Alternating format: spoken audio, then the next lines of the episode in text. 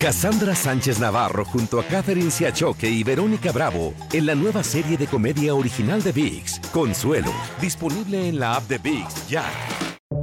Buenos días, estas son las noticias en un minuto.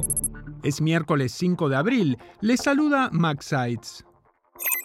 En un discurso en Florida, Donald Trump calificó de insulto al país su imputación por 34 cargos de falsificación de registros comerciales en relación con pagos para silenciar a personas que podían comprometer su campaña en 2016. Al comparecer ante una corte en Manhattan, Trump negó las acusaciones mientras sus abogados prometieron luchar para que se retiren los cargos.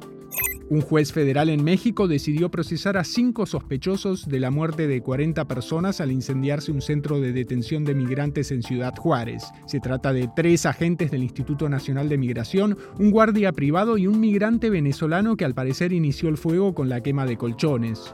Partes del medio oeste y el sur del país sufrieron una nueva oleada de fuertes tormentas que pusieron en riesgo a millones de personas. El temporal provocó granizo y varios tornados en Illinois y Iowa.